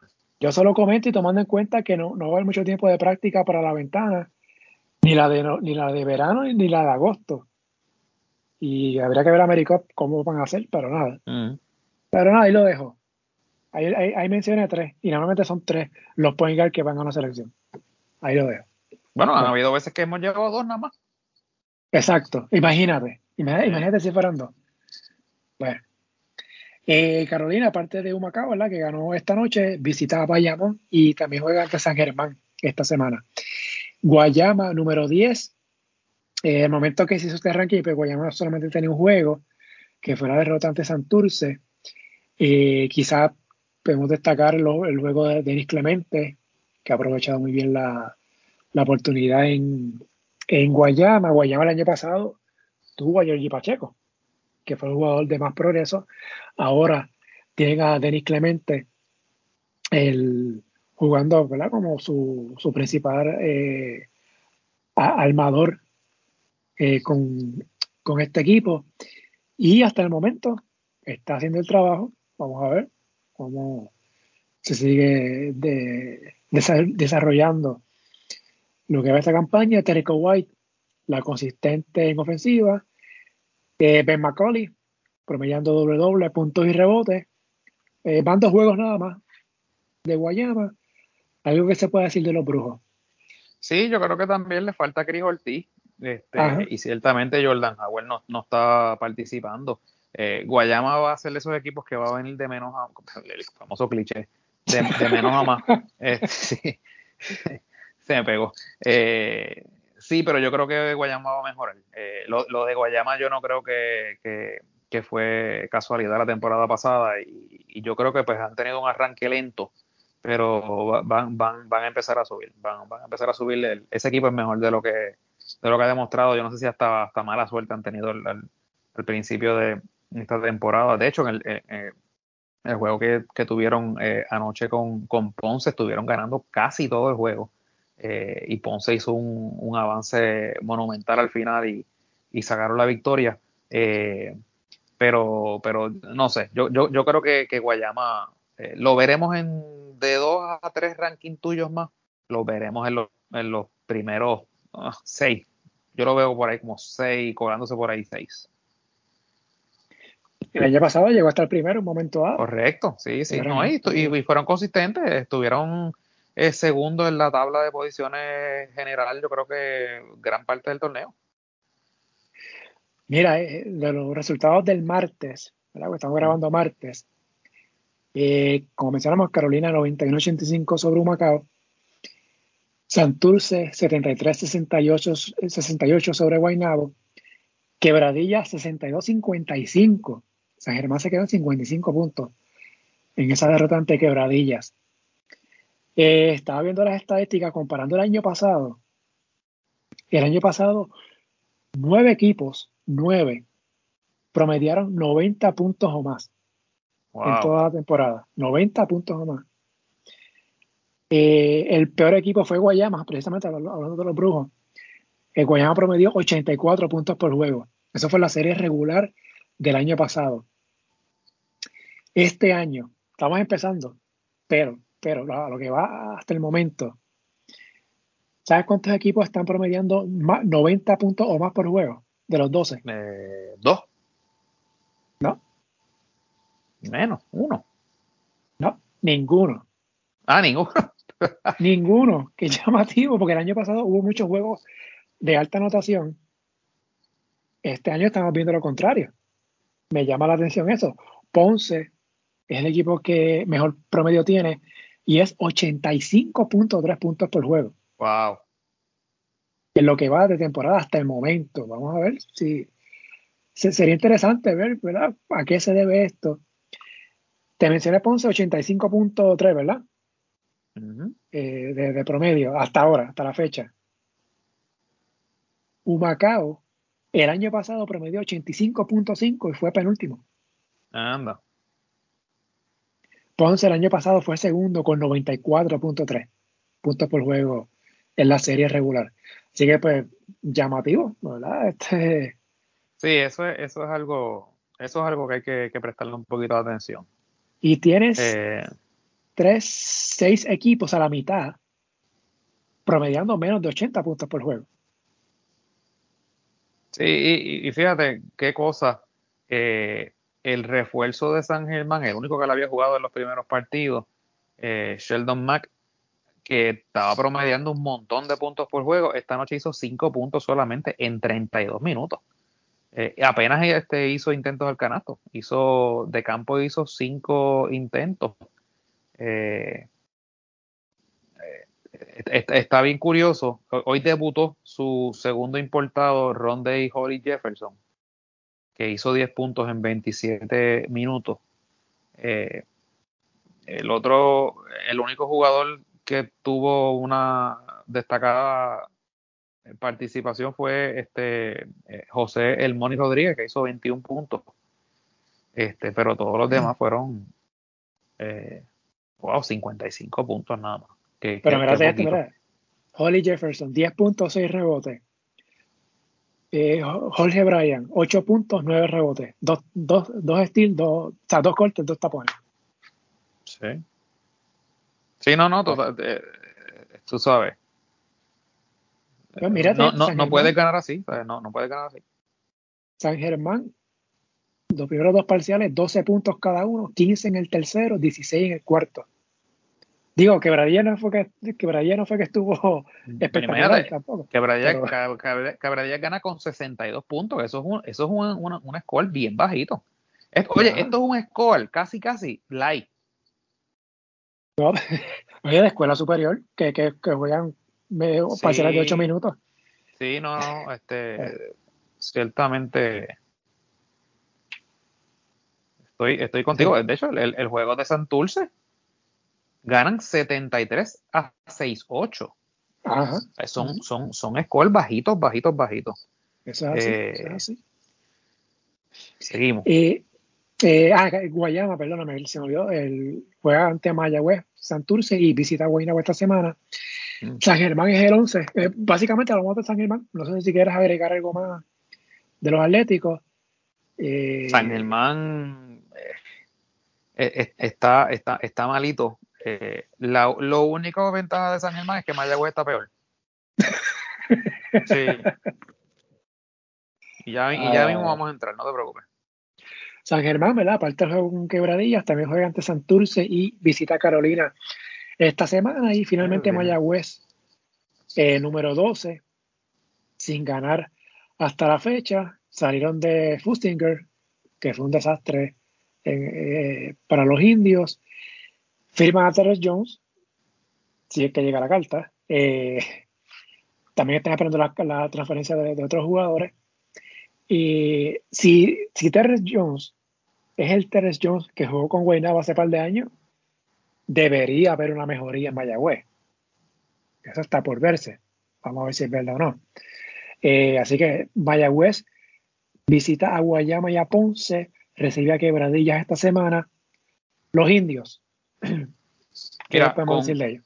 Mayagüez, con el roster que tiene actualmente, podría no ganar ni un solo juego en, la temporada. Pero como tú bien dices, si Terence Jones y Dwight Bikes eh, juegan a lo que entendemos que pueden jugar, Mayagüez puede, puede empezar a salir poco a poco del, sótano y entonces enterrar a, San Germán ahí.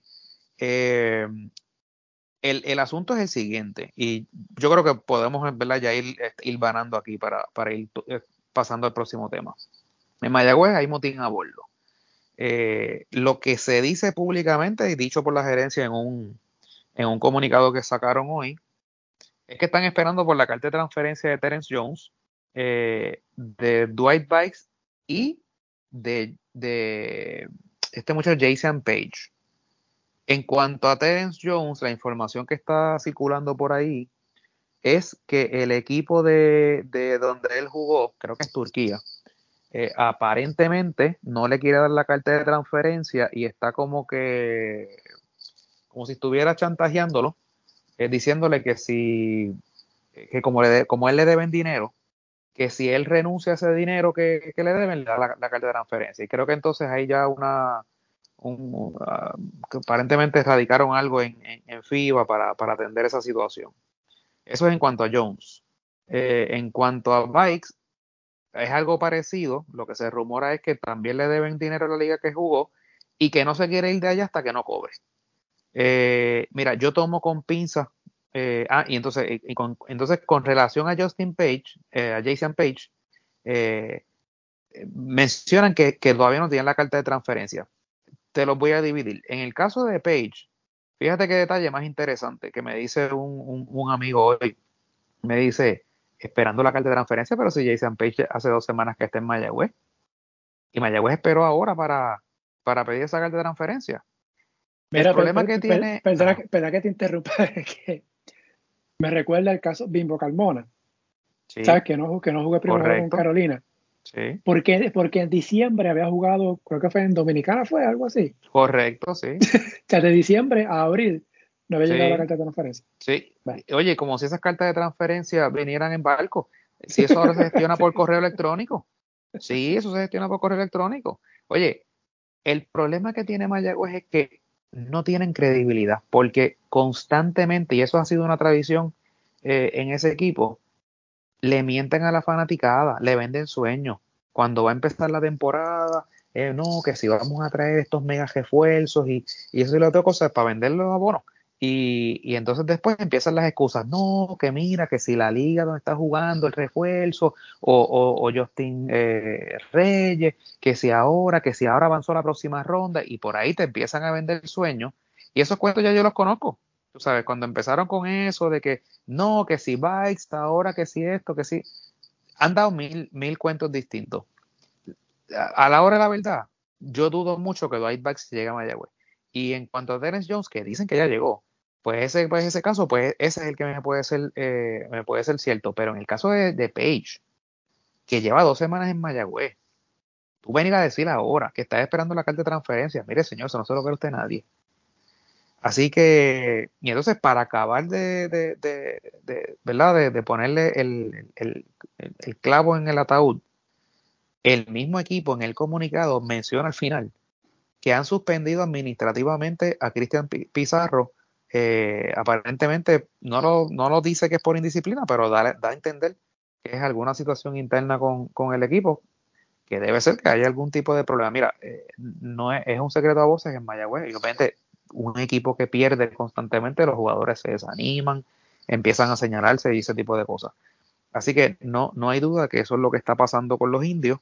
Tienen un, entrenador que es un muchacho joven, eh, ¿verdad? Pues aparentemente no tiene control del, del, del locker y, y pues eh, ahora aprovecho para entonces mencionar lo que puso ahorita en un tweet, eh, el famoso karma. En la temporada pasada, cuando Flor todavía dirigía ese equipo, hubo un alzamiento de parte de unos jugadores, entre ellos fueron Cristian Pizarro, era uno de ellos, otro fue este, Jason Page y el otro que mencionaban era este, Matías, que ahora está en San Dulce.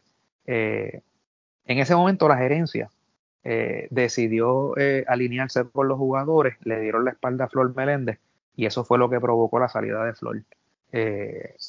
Y, y, entonces ahora, mira cómo el, como el tiempo, ¿verdad? ahora es Cristian Pizarro el que se desvira al equipo y ahora tienen problemas adentro. Eh, no, me no te extrañe que en los próximos días veas que empiezan a cambiar jugadores, salir de jugadores. Eh, Cristian Pizarro no me extrañaría que sea el primero que, que, cambien. Eh, hay equipos que necesitan armadores. el mismo Quebradillas necesita un armador, Santurce necesita un armador. Así que, por eso era que te decía ahorita, hay, hay equipos que deben estar mirando hacia Mayagüez. Pues Mayagüez esta temporada no va a clasificar como se ve. Así que puede estar en, esta, en este modo de, estar de, de, de, de salir de jugadores. Eh, y ciertamente, eh, no, es, no, no, es un secreto, todos lo sabemos, Justin Reyes no quiere jugar en Mayagüez. Eh, el año pasado, a duras penas, lograron que, que firmara y viniera. Y, y, siempre se ha dicho que Jason Page también quiere salir. Así que podríamos ver un equipo de Mayagüez que llegue el Día de las Madres totalmente distinto al que, al, que tenemos eh, actualmente. Bueno, vamos a ver qué pasa allá, allá en Mayagüez. Eh, preocupa un poco porque entonces Mayagüez y San Germán están en la misma sección. Sí, y son los dos equipos literalmente del oeste. Exacto, que y, ¿verdad? ¿no? Que, que si se caen, pues ya básicamente tenemos los cuatro clasificados de. Tienes casi los cuatro clasificados y obviamente pues le quita un poco al torneo. exacto, Porque entonces pues vas a tener un, área del, de la isla que pues no va a tener entonces este representación y, pues la liga pierde entonces ese, ese entusiasmo en esa zona. Y sabemos que obviamente San Germán tiene una muy buena fanaticada pero se desanima, o su equipo vuelve a perder esta noche en su casa. Eh, empieza entonces a dar otra vez estos resbalones que viene dando por las pasadas temporadas.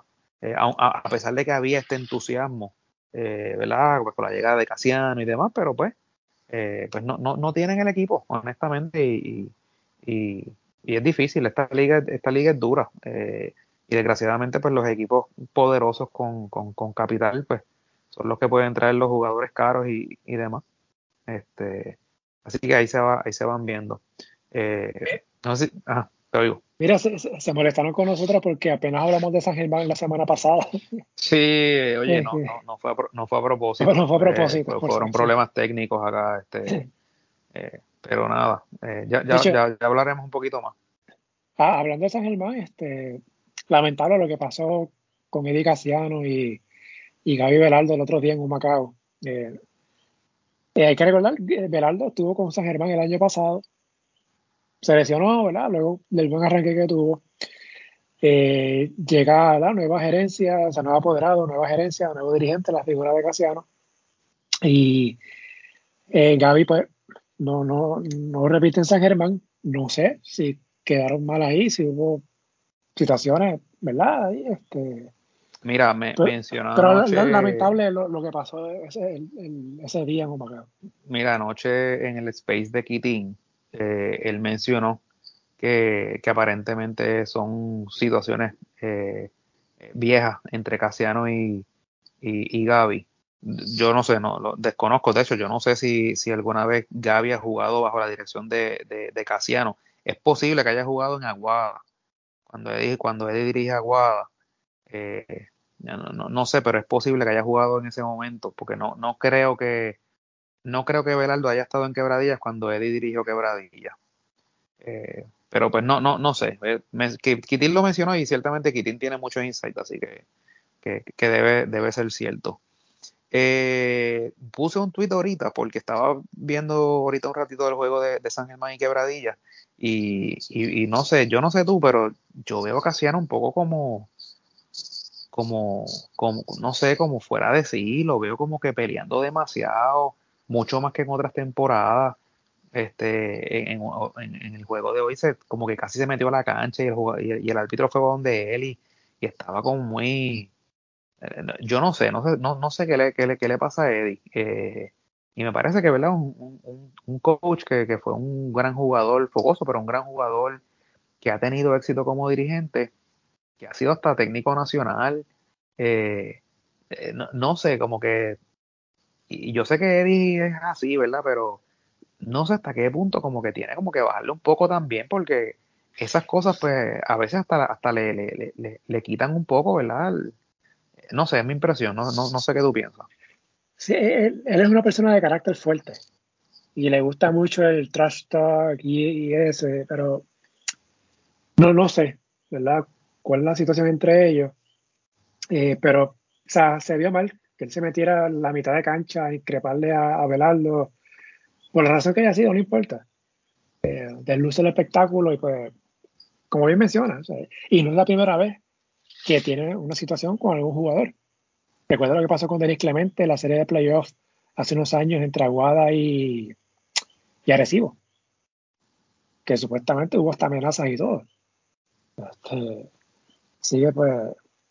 Eh, no, y, y, cuando él dirigió Mayagüez, él tuvo una, una situación con, con Edwin Jubiles. Este, después creo que también tuvo algo con Alex Franklin. Eh, que él, ha tenido issues con, jugadores. Eh, así que pues no, no, no, no, no sé. Eh, vamos a ver. Eh, mencionaste Franklin. Keating mencionó que parece que no quiere, no quiere jugar en Guayama. Eso, eso mencionó. Aparentemente hay, hay este intransigencia Eh, y es una lástima porque como ellos mencionaron anoche en el Space, eh, les rindió muy bien a, a, Guayama en, el año pasado y les está haciendo falta. E, ese, ese, veterano, joseador, rebotero que te mete de vez en cuando el, canasto grande, les está haciendo mucha falta. Este, así que pues no sé si es que está pensando mirando para allá para Santurce o para, o para Bayamón, pero ciertamente, pues aparentemente no, no le quiere jugar a, los brujos. Eh, oye, eh, uno de los temas que, quería este, eh, traer también, no sé si, si, lo, si, si lo has notado, eh, hay como que mucho cambio de refuerzo empezando la temporada. De hecho, hay, hubo un refuerzo, no sé si fue el de, el de Humacao, Larier, creo que jugó un partido y lo sacaron. Sí, eh, tiró todo el primer juego y lo, y Sí, sí, claro. Eh, a lo mejor, pues, pues, pero eso, yo creo que hay otras maneras también de controlar esas cosas, ¿no? Eh, pues no, no, no sé. Y, y, le estaba preguntando a, a, una persona en estos días, en, el BCN, quitaron las reglas aquella de, de, la, de los límites de sustituciones de importados, porque cuando yo recuerdo cuando estaba el límite, que creo que eran tres eh, cambios en la serie regular por plaza de importado, pues obviamente pues tú, tú eres un poquito más cuidadoso haciendo los cambios, porque sabes que si los agotas muy rápido, pues te expones entonces a que a final de temporada pues tengas que morir con, un refuerzo que no te rinda. Eh, Pero eran tres cambios, o sea, por plaza. Por plaza, eso es lo que yo recuerdo, eran tres cambios por plaza de refuerzo. ¿Verdad? Que me corrijan, porque si no me equivoco, yo creo que era uno. O sea, si, si, si no te producía, o sea, por rendimiento lo podía salir, podía salir de refuerzo. Y la, otra razón era pues por lesión. Sí, pero si, si, mal no recuerdo, eran tres cambios sin, sin dar razón alguna. Pero si era por lesión, tenía que ser certificada por un médico de la liga y ahí no te contaba el cambio. Que ahí era que venían los famosos, las famosas lesiones. Que, siempre decíamos que los, que los equipos cuando un jugador no rendía, lesionaban al jugador. Ok. Este, pero por eso te digo que pues, no sé si es que esa regla la quitaron. Eh, y, oye, y no nos extrañaría, porque ya tuviste que, que, hace poco este Dalmau le, le confesó a, a, un periodista que, que, hubo una reunión en esta que hicieron un cambio al, al, reglamento y eso no lo publicaron. Se supo precisamente por lo de, por, porque le preguntaron. Así que pues no me extrañaría que es algo que hayan este, modificado para esta temporada y tampoco se haya anunciado. Puede ser. Eh, el, cambio que me llamó la atención fue el de, el de Carolina, que salió Eric Holman, se entró Stillman. Y el caso de Holman fue dado de baja por el protocolo de salud del BCN, según informó el equipo. Y ha habido rumores, supuestamente en quebradillas, que supuestamente hay casos de COVID. Pues o no, me cuadra la cosa ahí. Este, no sé si sabes algo de eso, si quieres hablar, opinar sobre eso. Pues, porque, pues porque el BCN habla de protocolos, pero esos protocolos yo no creo mucho en eso. Bueno, lo, que pasa es que ahora mismo existe algún protocolo, porque el, pues, el Comité Social Médico creo que lo, lo desintegraron. Eh, más allá de que, de que, pusieron las mascarillas otra vez en los juegos, pues no sabemos más nada. Eh, porque, lo, porque, lo ordenó, porque lo ordenó el gobierno. Correcto, hay, hay un rumor corriendo duro de que hay un brote en Quebradillas, pero Quebradillas jugó esta noche, aunque solamente puso en el box score 12 jugadores de 15. Eh, o sea que no, no, no, no sé si eso tenga algo que ver, pero que mencionan que hay jugadores que, que, están este, contagiados, pero pues preocupa porque si fuese cierto, esos jugadores han tenido contacto con, con los que jugaron esta noche y, a su vez pues entonces esos jugaron esta noche con San Germán. O sea, que yo no sé, están haciendo pruebas, no están haciendo pruebas, ¿qué, qué, está pasando? No sabemos. Eh, de hecho, el, el, director de torneo no aparece. Eh, eso es un dato interesante. Lo están buscando, los colegas de la prensa lo están buscando y no aparece. Lo llaman y no, no, no contesta el teléfono. Así que. interesante. en la NBA, el, el viernes, sí, el viernes, fue el juego del play entre New Orleans y los Clippers por el pase a los playoffs. Y ese mismo día la liga anunció que Paul George no iba a jugar. Ah, exacto, sí. Porque por protocolos de, salud. o sea, e, esa es la NBA. Yo estoy seguro que ese en BSN tú no lo vas a ver. Este, yo creo que primero explota el brote antes de que pase algo así. Pues, la, la pandemia no, ha terminado, aunque más o menos está controlada, entiendo yo. Eh, pero seguimos básicamente en lo mismo, o sea, hay que seguirse cuidando y, estar pendiente, ¿verdad? Para evitar situaciones mayores en, en, un torneo que es bastante, tiene mucha fecha para reponer juegos y sobre todo por la disponibilidad de las canchas, así que vamos a ver, porque la liga habla, la liga habla de protocolos, pero yo nunca he creído en eso, así que vamos a ver qué, en qué queda, en qué queda eso. Este, algo más, o, ¿nos, da, tiempo para algo más? Para un sí, claro. Eh, había mencionado la semana pasada lo de las transmisiones. Si querías mencionarlo, abundar un poquito. Las transmisiones de YouTube. Ah, eh, oye, seguimos teniendo, ¿verdad? seguimos regalando el producto. Sí, sí. Oye, tenemos las transmisiones, están las cámaras, y entonces no se vende el producto. Y más este esta temporada, que ya comenzaron lo de las apuestas, que debe de haber un poco más de interés, ¿verdad? sabemos que hay, hay gente que se tiene que estar conectando a ver estas transmisiones en Estados Unidos y sabré en, en otros eh, ¿verdad? Donde tengan la, oportunidad de ver YouTube. Y, el BCN no, no, no monetiza. No, no, no, no se les ocurre.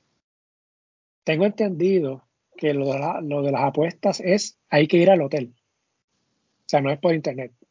Todavía no es, online. No, exacto, no es online. O sea, para tú apostar tienes que ir al, tienes que ir al casino a apostar allá. Es presencial. No tiene mucho sentido eso, pero. Eh, no sé porque no es online. No, sé, no sé, no, estoy muy al tanto de eso. Eh, buena suerte ahí para los que vayan a apostar, porque con los equipos anunciando, esos cambios así a última y, hora. Y, honestamente, volviendo a lo de las transmisiones, este, cuando vemos eso, que, eso no tiene narración, eh, eso es un solo tiro de cámara, no hay replay. Eh, de verdad que, que eh, la capacidad la hay. Oye, mira, mira lo mucho que ha mejorado este año Santurce con sus transmisiones este, privadas, que lo venía haciendo Bayamón el año pasado. Eh, y este año, ¿verdad? Por, por lo menos este Santurce tiene un, narrador eh, de calibre, tienen a, Javier Rolón en los comentarios con, con Falcón. O sea, están haciendo, están haciendo un buen trabajo. Pero obviamente eso es algo que están haciendo algunos equipos yo creo que la liga puede hacer un, mejor trabajo. Si Santurce y Bayamón lo pueden hacer, porque los demás no? Sí, está la capacidad. Lo que pasa es que, pues, obviamente, hay, apoderados pues, que no quieren hacer eh, ningún tipo de inversión, tú sabes. Eh, sé, ¿verdad?, que hay otros equipos que resuelven con, eh, con la transmisión de radio. Y pues, ok. Esa gráfica, ¿cómo es que se, cómo que se llamaba lo de las cámaras?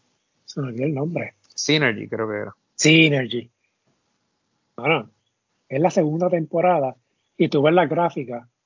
A veces el reloj no cuadra con el reloj de la cancha. Este, cuando pones la gráfica, mejores anotadores. Lo que sale es un diseño ahí de una carita, pero no, no, no está la foto de los, de los jugadores. Sí, sí, sí caramba, se ve mal. Mira lo que está haciendo Santurce, que tiene un prejuego y un postjuego, y con entrevistas y todo, tienen un set en el segundo nivel del Coliseo Clemente. Y lo que también hace Bayamón, los tiros de cámara, tienen cámaras debajo de los canastos. O sea, parece una transmisión de televisión, pero ajustada a, a YouTube, ¿no? Y claro, yo, yo puedo entender que hay algunos equipos que realmente económicamente no pueden. Por ejemplo, tú pretender que un San Germán o un Mayagüez tenga eso, pues es imposible, ¿verdad? No, no cuentan con, la, con los recursos. pero que no lo tenga agresivo, a mí me está tan extraño. Ah, mira, este, Humacao. Humacao eh, sigue. El año pasado estaba transmitido por Twitch en inglés. No sé por qué. Bueno, para, para, acuérdate que, que, el señor Cambo tiene mucha amistad en Estados Unidos. Ah, bueno, será por eso. Y me parece que lo, lo están haciendo otra vez este año.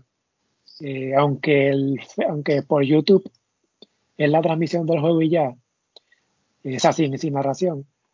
Pero escuché eh, un clip y la narración estaba en inglés. Así que imagino que seguirán por Twitch. Que estar pendiente del próximo juego de Macao como local. Eh, mira, y, si, ya lo hemos hablado anteriormente, ¿verdad? Y llevo años con, con esto. Si todos los equipos se unieran e invirtieran en unas buenas transmisiones, cada uno la local, se puede crear un paquete de League Pass Claro. Y de ahí generar ingresos. No van a sacar un millón de dólares empezando, pero pueden empezar desde ahí. Y yo sé que hay equipos que han empezado a hacer lo de los NFT, la cosa de los NFT, y creo que Guaynabo, creo que el otro es Mayagüez. Y Mayagüez, Mayagüez, sí. Y está chévere, pero o sea, eh, eso está empezando ahora y no mucha gente está muy al tanto de eso. Lo que deja el dinero en ligas grandes, como NBA, Grandes Ligas. La televisión, es la televisión. La televisión, la lucha libre es la televisión. O sea, ¿cómo, ¿cómo se hace entender eso? Bueno, lo que pasa es que tú mientras tú tengas un grupo de personas que están todo el mundo pensando en su finca privada y no piensan en el colectivo que al final les va a convenir a todos, eh, pues ese es el problema. O sea, no, no, no tienen la capacidad de entender que si ellos trabajan eso como un colectivo, van a poder repartirse mucho dinero. Pero no, hay manera de que lo entiendan. es increíble, no hay manera de que lo entiendan. digo, no sé si está pasando, pero habrá que verla. Si alguien no está escuchando en México, en otro país, no sé. Si allá se están viendo los juegos por YouTube gratis.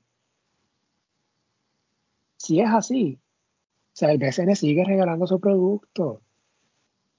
O sea, tienen ahí para hacer un buen paquete de League Pass e ir generando ingresos de otra forma y eventualmente conseguir algo más desde ese punto de vista. O sea, es, frustrante. O sea, me da esperanza ver lo que, ha hecho, lo que ha hecho Santurce, lo que ha hecho Bayamón, en cierta medida Macao, aunque la transmisión sea en inglés, con sus respectivas transmisiones. Entonces, pero frustra porque los demás no hacen lo mismo no se mueven a lo mismo. Mira, Marco, yo, sé que yo sé que Dalmau a ti no te va a dar una entrevista porque obviamente pues tú, tú haces este podcast conmigo. Eh, y, obviamente, ¿verdad? Y, y, tú, y tú, y tú, ¿verdad? Pues tú, tú criticas. Eh, pero a mí me pero, que, como, que yo, como que yo critico. ¿qué bueno, pues, porque te atreves a criticar la liga. Hago mis observaciones. no, es que te atreves, te atreves a señalar, ¿sabes? Eh, pero a mí me gustaría que algún periodista a los que Dalmau sí le da eh, entrevista, se atreviera a preguntarle esas cositas, por ejemplo. Eh, oye, presidente, ¿en qué ha quedado lo de crear lo del, lo del League Pass para la liga? A ver qué dice. A ver si dice, no, mira, este año no se pudo, pues por esta razón, no llegamos a un acuerdo, pero ya eso está trabajándose para el año que viene. Oye, algo, uno poder escuchar algo, pero es que no le preguntan, o sea, eh, hay ciertas cosas que uno se queda con esas interrogantes ¿Por qué? Porque desgraciadamente ellos le dan solamente entrevistas a los medios que saben que no los van a cuestionar mucho, ¿no? Eh, pues, y, es, difícil, tú sabes, porque por ejemplo, Dalmau le da entrevistas a Johnny Flores, pero ¿por qué? Porque Johnny Flores lo que hace es este, cargarlo al hombro, ponérsela fácil. Pero pues, tú sabes, no, no, no, no lo cuestionan. Oye, y, no, y, no, y no es que lo no, no, es que lo cuestionen por, por, por molestarlo es que son interrogantes que, a nosotros nos gustaría saber la respuesta. Y yo creo que lo del League Pass es algo interesante para la liga. Y, tanto que le gusta, como tú dices, tanto que le gusta imitar a la NBA, y en esas cosas que la NBA es tan buena porque le saca tanto dinero, en eso no lo quieren imitar. Así que pues. pues O sea, como dicen tantas veces, están regalando su producto. No tiene sentido que todos esos juegos estén gratis. Así, digo, yo sé que a la gente le gusta, pero si estamos hablando que quieren buscar cómo generar nuevos ingresos, la televisión, el transmitir los juegos, un League Pass, eh, eso es lo que mueve las ligas grandes. Y el BCN no es una liga grande. No, no, no, no se jactan diciendo que esto es una liga top 10 mundial. Supuestamente, según, según si escuchamos a la gente que está en el BCN, es la mejor liga de, de Latinoamérica, imagínate. y yo lo digo por lo de generar nuevos ingresos, porque si fuera por mí, pues whatever, perfecto, porque veo los juegos gratis. Claro, por YouTube. claro, claro. Pero si pele, se pelean tanto por eso, entonces tienes equipos que tienen problemas con el aire acondicionado y no tienen ingresos para poner chillers y se tienen que esperar por el municipio para que los ayude, porque no tienen chavo. O sea, vendiendo las camisetas de los, de los, jugadores no va a resolver el problema. Pueden, sí, hay unos que se están moviendo y buscando ingresos, pero lo más que deja es la transmisión. Sí, sí. Por lo menos en las ligas profesionales de verdad, es, así. No, no, es que eso es lo que deja porque acuérdate que el auspiciador se quiere anunciar donde la gente pueda ver su producto. No, no escuchar, ver su producto. O sea, porque eso de canasto Goya, pues mira, pues la gente oye canasto Goya y eso pues no, no, a ti pues tú estás en el cajo oyendo eso, eso no te motiva a ir al supermercado a comprar una lata bichuela. Pero sin embargo tú ves el anuncio de la bichuelita así saliendo de la lata y qué bonita se ve, eso sí te puede motivar. ¿eh? Y eso pues obviamente pues la, la, las grandes marcas pues lo entienden y, y sus productos pues los, quieren eh, auspiciar en ese tipo de medio de comunicación. El radio es más para, para, para qué sé yo, para el comerciante pequeño del pueblo, el, el, el médico, el, qué sé yo, la, la tiendita del, de la esquina. Ese es el de radio. pero pues, desgraciadamente hay apoderados en el BCN y son la mayoría que tienen la mentalidad todavía de los 80 no, no, no, no, no pueden, no tienen la capacidad de ver el, el, el, el ¿verdad? Cómo se mueve ahora mismo el, mundo del mercadeo. Eh, pues. y, hubo su intento, ¿no? En la, la, burbuja, pero cobrando. De hecho, Marcos, no vayas, no vayas muy lejos.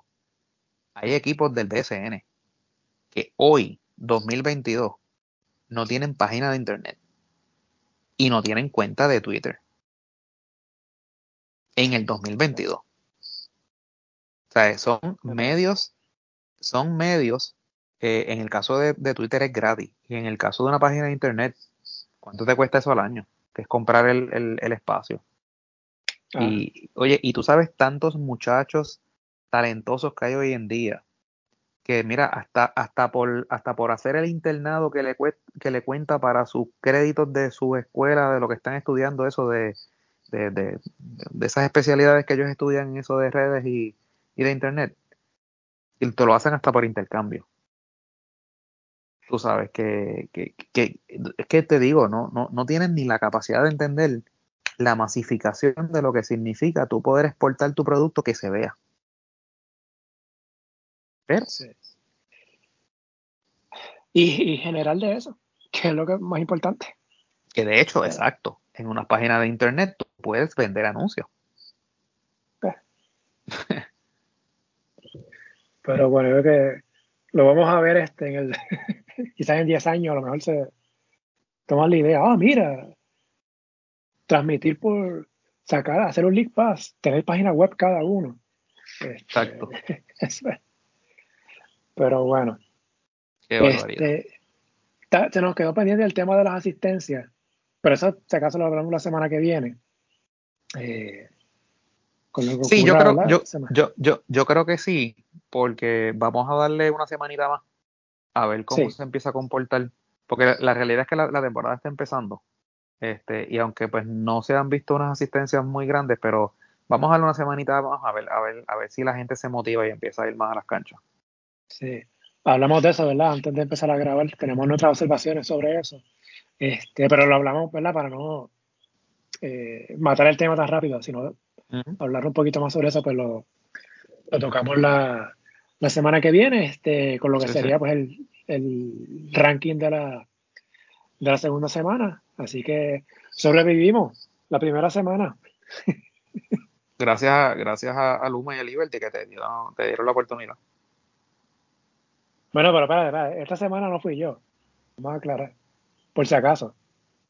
No, no, no, no, pero que te, que, te dieron la oportunidad, que no, que no te cortaron. Ah, bueno, bueno, sí, sí, sí. Sí, sí, sí. Sí, esta semana, pues no. Grabamos un día después, pero fue por otras cosas, no fue por, sí. problemas técnicos y nada de eso. Así que nada, vamos a estar pendientes esta semana. Como mencionamos, ¿verdad? Ahorita, creo que para mí el juego de la semana es el del sábado. Sábado. Eh, ah, se me perdió por aquí. El de Bayamón, eh, en, Arecibo. creo que ese es el juego de la, de la semana, así que estaremos pendientes de lo que ocurra esta semana. Eh, con las transferencias, los cambios de refuerzo. Vamos a, ver cuántos refuerzos más cambian. Sí, oye, estamos que estamos grabando el 19 de abril, o sea, van 10 días. Y esto es hasta el 27 de junio, la serie regular. Wow. Así que, pues estamos entonces, güerita, ¿verdad? Sí, señor. Pues escuchamos la semana que viene. Así será.